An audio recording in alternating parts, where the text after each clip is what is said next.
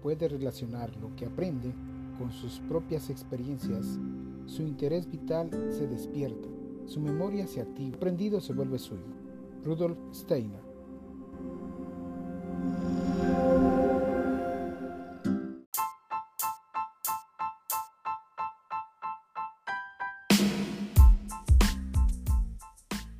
Constructivismo y aprendizaje significativo. La educación está considerada como uno de los pilares fundamentales de la sociedad. La evolución y los procesos de cambio que han experimentado a la par de los que cada sociedad ha vivido nos permite ahora analizar las posibilidades de transformación social que proponen los distintos modelos de enseñanza, en conjunto con sus logros y aportes para el adelanto de la civilización. Hola, bienvenidos a este podcast educativo. En esta presentación hablaremos acerca de las características y diferencias entre el modelo tradicional y el modelo constructivista.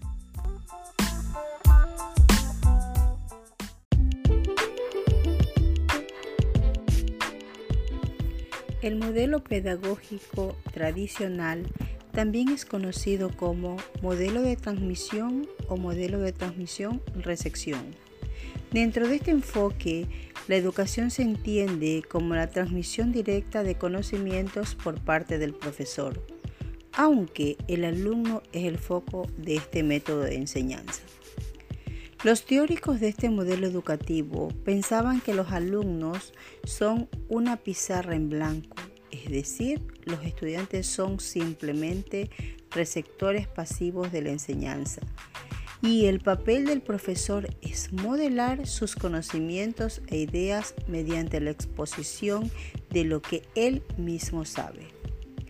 La evolución de los procesos de enseñanza-aprendizaje han permitido evidenciar que el modelo tradicional no ha podido resolver muchas deficiencias de su propuesta pedagógica, que, debido a los acelerados cambios en las políticas educativas y los avances tecnológicos, a su vez, los exigentes resultados que requiere y que por la propia naturaleza tradicional han sido incorporados lentamente en los espacios áulicos.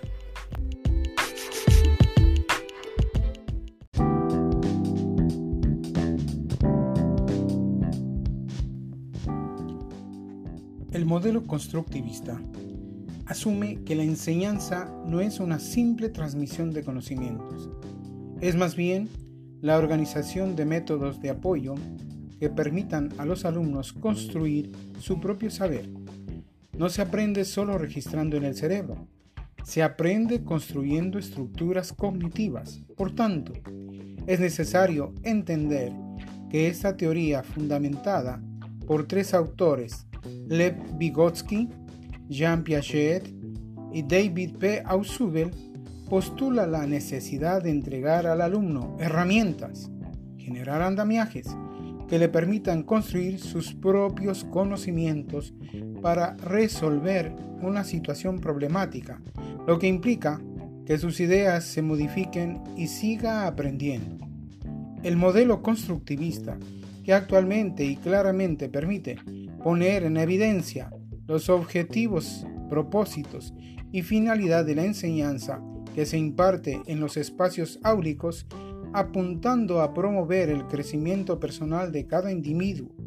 Para ello, se requiere el permanente apoyo a la participación del aprendiente en actividades planificadas, intencionales y sistemáticas que propicien una actividad mental constructivista.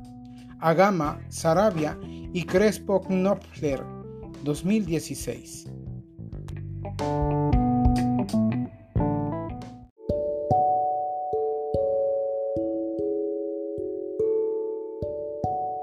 ¿En qué medida el constructivismo y el aprendizaje significativo permiten la transferencia de las habilidades en el contexto real de los alumnos? Al desarrollar actividades que intencionalmente permitan acciones de construcción mental y la interacción con los otros, Es importante distinguir lo que el alumno es capaz de aprender por sí solo y lo que es capaz de hacer y aprender en contacto con otras personas, observándolas, imitándolas, siguiendo las explicaciones de quien realiza el acompañamiento didáctico y sus instrucciones. Es imprescindible emplear estrategias metodológicas que activen los conceptos previos, que dependen directamente de la habilidad del profesor para despertar e incrementar esta motivación, cuya finalidad es la construcción de un verdadero conocimiento. Agama Sarabia y Crespo Naxfler 2016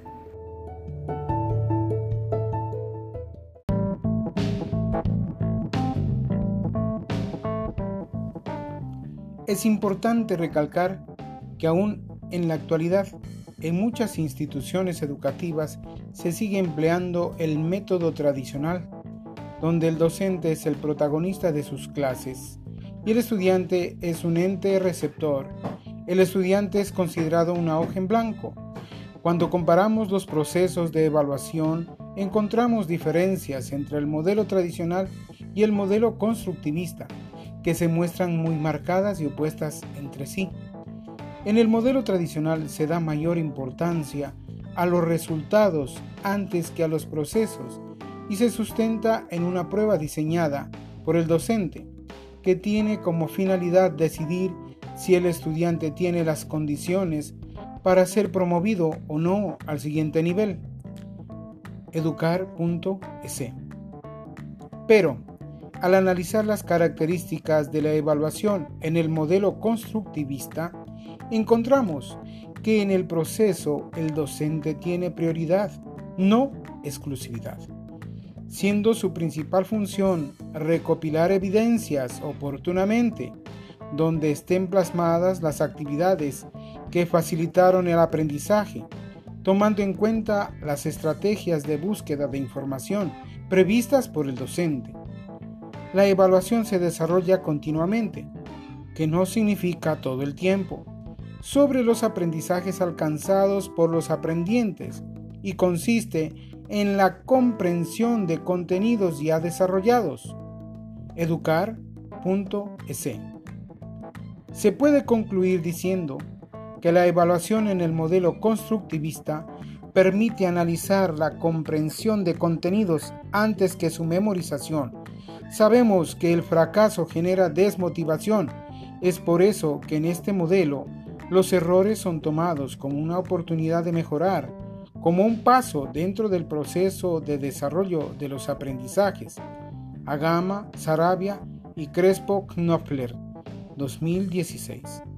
Como docentes debemos cada día innovar nuestras estrategias, métodos para así poder estar a la altura de la educación actual para que el aprendizaje sea constructivo y significativo.